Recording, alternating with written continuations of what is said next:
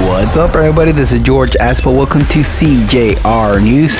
They create a tourist identity bureau to prevent vacationer fraud. With this tourist identity bureau, vacationers will suffer less fraud and will have better control of their vacation increases offer of flights to Cancun and the Mexican Caribbean. The Mexican Caribbean will have 50,000 flights in the second semester, recovering 29% of what it had in 2019. AMLO gives the starting signal for remodeling works on Colosio Boulevard in Cancun. AMLO also gives the starting signal for other works to be carried out in Cancun, such as the Nichupté Lagoon Bridge and the expansion of Chac mool Avenue.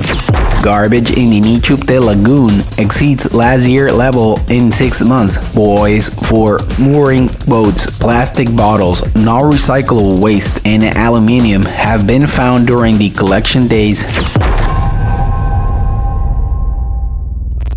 Thank you for listening CJR News. This is George Espo. You can find me on YouTube at CJR News. Don't forget to subscribe to our podcast on Google, Spotify, and Apple. Thank you and goodbye.